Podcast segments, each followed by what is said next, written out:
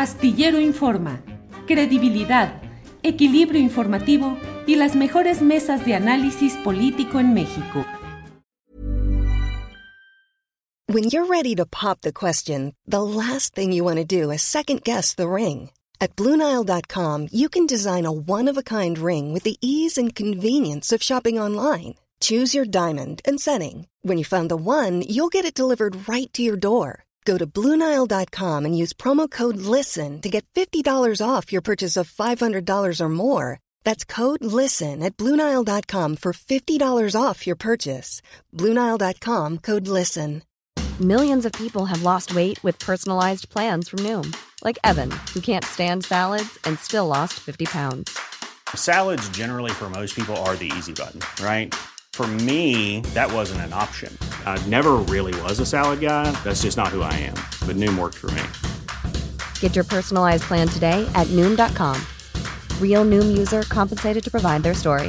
In four weeks, the typical Noom user can expect to lose one to two pounds per week. Individual results may vary. Programa con Marta Bárcena. Ella eh, es embajadora emérita y fue embajadora de México en Estados Unidos. Eh, recientemente fue su último cargo diplomático. Marta, buenas tardes. Buenas tardes, Julio. ¿Cómo están tú y el auditorio? Bien, Marta, con mucho agradecimiento de que estés con nosotros y con el tema que ya lo sabes, pues es las declaraciones de Donald Trump y desde mi punto de vista, y te pido tu opinión, pues la confirmación de que en los hechos México puso soldados, Guardia Nacional en las fronteras conforme al deseo de Donald Trump y que también aceptó el programa Quédate en México. ¿Eso sería lo que se negoció, Marta? Mira, Julio, el programa Quédate en México y ya ha sido escrito en libros en Estados Unidos, se negoció desde antes, desde bastante antes. Eh, lo negoció eh, el entonces candidato a secretario de Relaciones Exteriores, Marcelo Ebrard, ayudado por Javier López Casarín, quien entonces no tenía ningún puesto oficial y se acordó desde noviembre del 2018.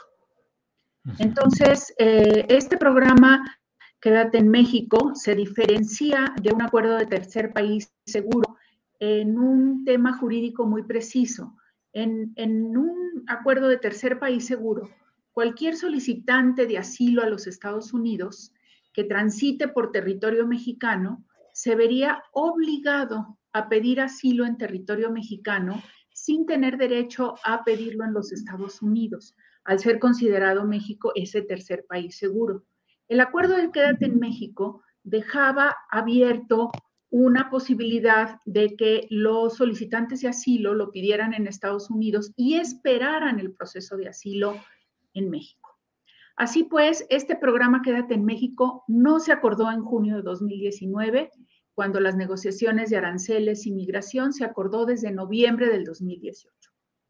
Y de ese programa yo no supe que se había acordado desde el 2018, sino hasta que leí el libro de Border Wars.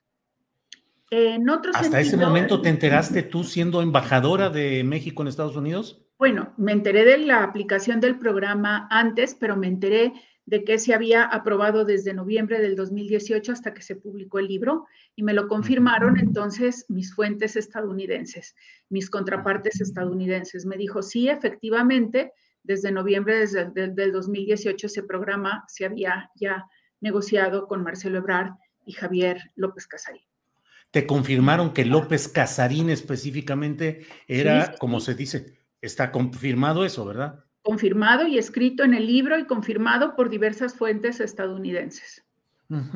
Marta, y específicamente lo de la Guardia Nacional, así como lo platica Donald Trump, o de los soldados en la frontera, ¿se negoció así? No, que yo, en la parte en que yo estuve presente, eh, eh, no se negoció así se negoció eh, un acuerdo de cuatro puntos. Uno, que era el fortalecimiento de las medidas de seguridad para impedir el tráfico ilícito de personas y una especie de control que iría del control de la frontera sur, que es, era una frontera que no tenía gran control en los últimos 15 años, hasta el istmo de Tehuantepec para ahí ir procesando e ir eh, pues ordenando la migración irregular que transitaba por México. Eh, eso fue lo que se acordó en esas negociaciones. No se acordó en ese momento eh, desplegar Guardia Nacional en la frontera norte, sino más bien la Guardia Nacional hacia la frontera sur para el ordenamiento de esa migración, porque es la frontera que teníamos más descontrolada. El segundo elemento de ese acuerdo fue justamente el ampliar el programa Quédate en México, que se instrumentaba solamente a través de dos puertos de entrada a casi toda la frontera y que eso fue muy difícil de operar porque los americanos querían revolvernos a todos los migrantes a la hora que ellos quisieran por el puerto de entrada que ellos quisieran. México dijo de ninguna manera, porque no puede haber ese caos. Aparte de que no teníamos la capacidad de recibir a todos esos migrantes. El tercer punto era, ahí hubo varias eh, divergencias porque tanto de la parte mexicana, en especial la embajada, como de la parte americana, había quienes querían que el tercer punto se centrara en una visión regional del, fenómeno, mientras que eh, eh, el secretario Ebrard, hasta donde yo tengo en mis notas, se inclinaba por una revisión a los 90 días de la aplicación de estas medidas de ordenamiento de la frontera sur y de la instrumentación de Quédate en México. Y el cuarto punto era recordarle a los Estados Unidos su compromiso de invertir en el desarrollo de Centroamérica. Eh, sin embargo, eh, días después, el presidente Trump sacó un papelito frente a las cámaras de televisión que, eh, que se firmó el último viernes, lo firmó el hoy consultor jurídico Alejandro Celorio, ahí está su firma en el papelito, eh, y, se aceptaba justamente que si no tenía éxito el programa de Quédate en México y de estas cuatro medidas, México entonces iría a la negociación de un acuerdo de tercer país seguro. Eh, de esa firma de ese documento yo tampoco tuve conocimiento, tampoco me fue informado, yo le mandé el tweet al secretario Ebrard cuando lo sacó el presidente y le dije, secretario, ¿qué es esto? No sé qué es. Y me dijo, pues... Eh, sí es algo que se supone que se iba a mantener confidencial. Y lo que está, hubo esa negociación entre el canciller de México, Marcelo Ebrard, y el presidente Trump en un día específico, varios días. No lo sé, Julio, porque yo no estuve presente. El miércoles 5 de junio del 2019 estuvimos en la Casa Blanca y al terminar la reunión, la primera ronda de negociaciones en la Casa Blanca, George Kushner le dijo al secretario Ebrard, ven, vamos a saludar al presidente. El presidente estaba en otra sala con alguien más y nada más fue Marcelo Ebrard, nadie más, así que no lo sé. Y las negociaciones terminaron en el Departamento de Estado el viernes y a partir del mediodía los tres funcionarios de la embajada que estábamos participando en las negociaciones fuimos excluidos de las mismas, no supimos qué fue lo último que se negoció el viernes por la tarde. ¿Te sorprendió saber que había 25 mil miembros de la Guardia Nacional luego eh, cuidando las fronteras norte y sur de México? Eh, sí, sobre todo me sorprendió el despliegue en la frontera norte, porque en la frontera sur, como lo he dicho, como es una frontera sobre la que no se tenía orden ni control en los últimos años, era necesario una presencia ahí para ordenar la migración. Eh, sin embargo, lo más sorprendente creo que no fue solo el despliegue, sino el cambio en la legislación que eh, da a la Guardia Nacional atribuciones en materia migratoria que la Policía Federal nunca tuvo, porque las autoridades policíacas mexicanas siempre han sido coadyuvantes del Instituto Nacional de Migración, pero no tenían capacidad de detener ni de controlar la migración. Y esto fue cambiando y eso pues eh, yo no, no tenía por qué ser consultada y no lo fui, pero no me parece que sea algo que beneficie a México a largo plazo. Eh, ¿Las palabras de Donald Trump te parecen solamente un ardid electoral o corresponden a una escena real de la política entre dos naciones, Marta? Yo creo que eh, tienen elementos de las dos visiones, Julio. Yo creo que forman parte de la campaña electoral que, las elecciones que se celebrarán en noviembre de este año y que los republicanos, sobre todo los afines a Trump, quieren hacer de la migración otra vez un tema de discusión y central, un tema eh, de conceptualizar la migración como criminal, como crimen y no como un fenómeno económico y social. Eh, y por otra parte, también reflejan parte, eh, un elementos de las muy difíciles negociaciones celebradas en junio de 2019, que yo lo he dicho y lo repito, eh, en esas negociaciones México no tenía nada que ganar y sí mucho que perder.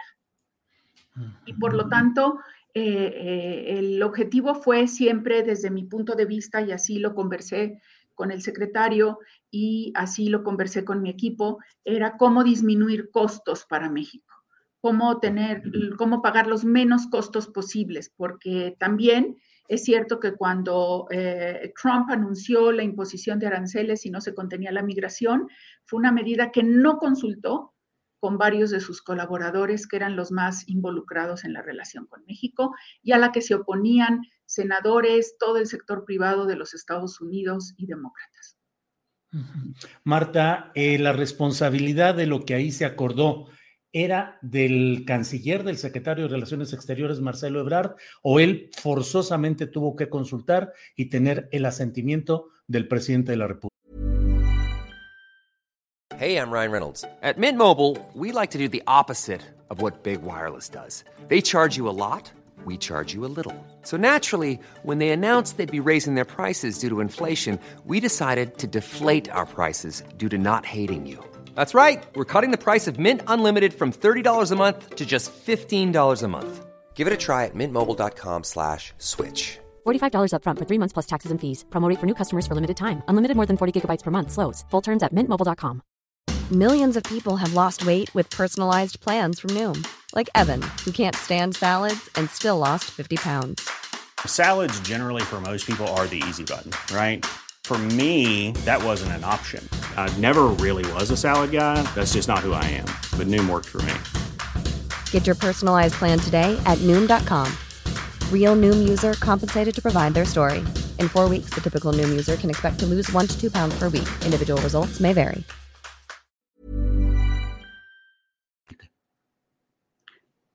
Bueno, yo creo que no se pueden tomar decisiones de ese nivel sin consultar al presidente de la República. Eh, sin embargo, dada la dinámica de ese tipo de negociaciones, no le puedes estar consultando todo y a cada momento, ¿sí? Tienes que tener la capacidad de ir improvisando en la negociación y solamente en, en temas que sí son centrales tienes que pedir un, digamos, una pausa para poder consultar al presidente. Eh, eh, obviamente, quien habló con el presidente, excepto en una ocasión que yo le contesté el teléfono al presidente, em, fue el secretario Ebrard y también desconozco los términos en que él le planteó el desarrollo de las negociaciones y las respuestas o las instrucciones del presidente.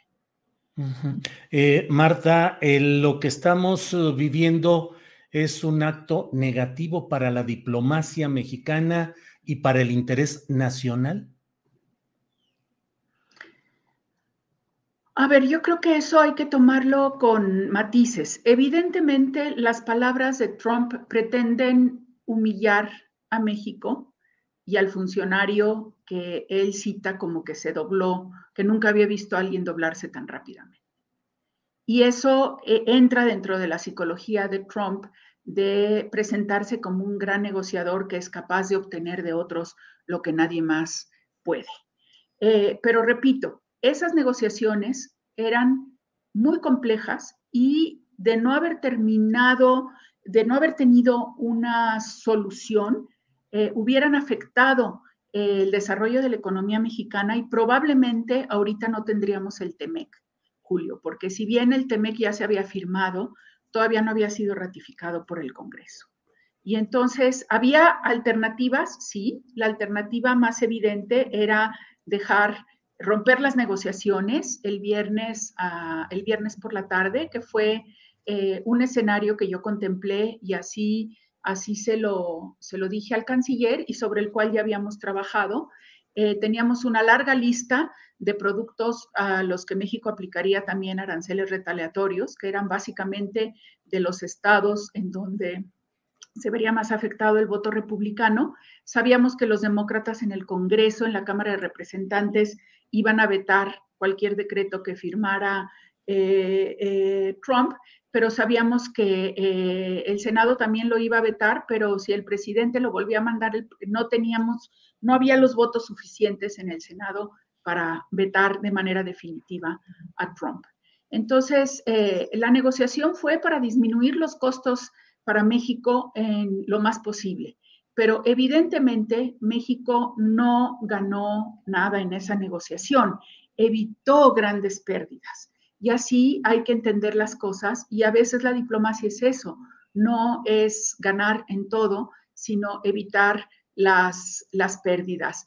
Y siempre negociar pensando que es lo que más puede favorecer los intereses de México y afectarlos lo menos posible.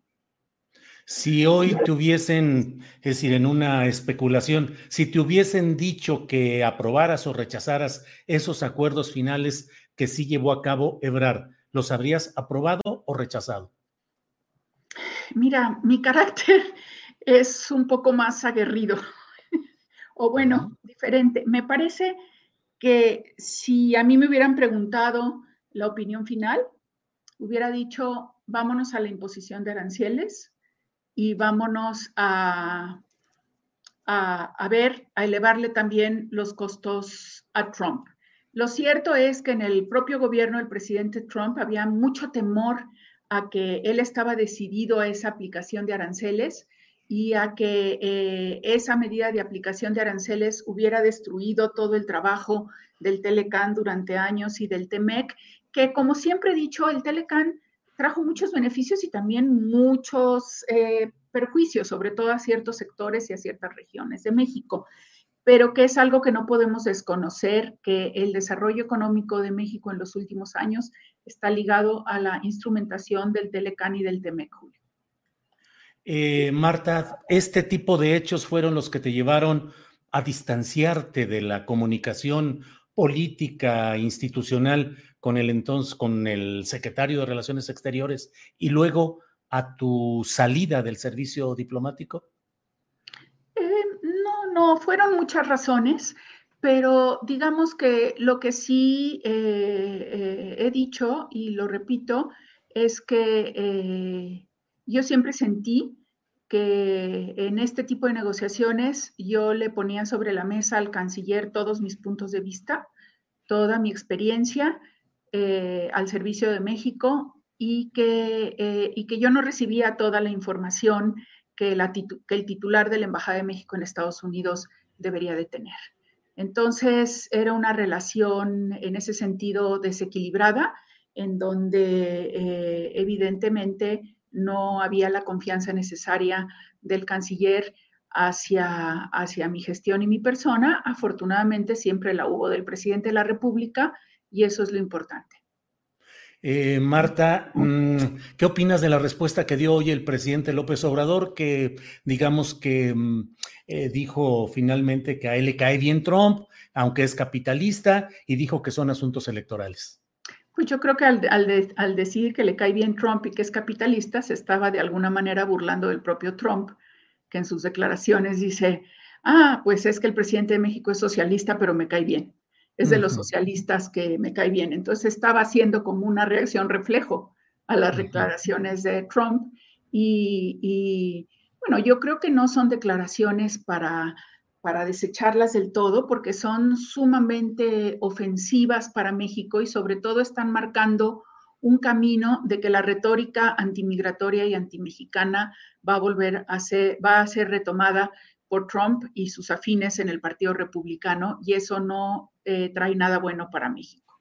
El presidente también tiene razón que estas declaraciones se dan en el contexto de una campaña electoral que va a ser eh, muy dura, que se va a pelear muy fuertemente y que a mí me da mucha pena porque si algo logramos en las elecciones del 2020, Julio, trabajando muy estrechamente con congresistas, con organizaciones de la sociedad civil, con gobernadores, fue evitar que el tema México fuera un tema central de campaña. Y no fue. Y si ahora vuelve, quiere decir que habremos perdido lo que eh, habíamos avanzado. Marta, los, ya que te agradezco mucho la oportunidad de platicar contigo, la claridad y la puntualidad de tus eh, comentarios, señalamientos, información. ¿Crees que lo que está pasando eh, en este momento afecta, impacta la figura y la política del canciller Ebrard? Pues yo pienso que sí, la impacta y la podría impactar todavía más, porque creo que eh, hay que tener siempre transparencia en la manera en que se actúa y que hay que, no se puede uno andar pasando de listo y creo que una de las características de la política en la actualidad y en el futuro tiene que ser la transparencia y hacia allá vamos también en la diplomacia. Y, y la diplomacia es la política de más alto nivel. A mí me sorprende mucho cuando en México el presidente y el propio canciller declaran, no, es que en este tema no nos vamos a meter porque es diplomático y, lo que es importante es político. No, señores. La diplomacia es un instrumento de la más alta política que es la política internacional. Y la política internacional tiene sus reglas propias, sus mecanismos propios, sus experiencias, requiere de una experiencia de negociación muy diferente a la experiencia de negociación a nivel de política interna. Marta, doblegarse tan fácilmente como dijo Trump, ¿es una forma de traición a la patria? Eh, yo creo que eso eh, ya son palabras mayores, Julio. Yo no creo que en el ánimo de ningún funcionario mexicano, jamás lo he visto y jamás lo veré, eh, haya un espíritu de traición a la patria. Al contrario, siempre la defensa de México y por, como decía don Manuel Tello, por sobre todas las cosas, México. Lo que pasa en ocasiones es que las percepciones de la realidad de los intereses de México pueden variar de un funcionario a otro. Marta, pues a reserva de lo que desees agregar o precisar, yo te agradezco esta oportunidad de platicar. No, pues yo te lo agradezco a ti porque creo, yo creo en esta diplomacia cada vez más transparente, en una política transparente, en que creo que los mexicanos son lo suficientemente y somos lo suficientemente inteligentes para que se nos hable con la verdad, con los riesgos que hay siempre y que se vaya dejando cada vez más de lado la una demagogia populista de envolverse en la bandera sin llevar a cabo acciones concretas de defensa de los intereses de México y de los mexicanos. Marta, aprecio mucho tu participación, te lo agradezco y seguimos en contacto, Marta. Seguimos en contacto, Julio, y muchos saludos a ti y a todo tu auditorio porque sé que eres muy visto y muy escuchado. Muchas gracias, Marta, muy amable. Hasta pronto. Hasta pronto. Tired of ads barging into your favorite news podcasts? Good news. Ad-free listening is available on Amazon Music. For all the music plus top podcasts included with your Prime membership. Stay up to date on everything newsworthy by downloading the Amazon Music app for free or go to amazon.com slash news ad free.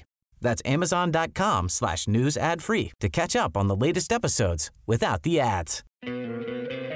¿No te encantaría tener 100 dólares extra en tu bolsillo? Haz que un experto bilingüe de TurboTax declare tus impuestos para el 31 de marzo y obtén 100 dólares de vuelta al instante.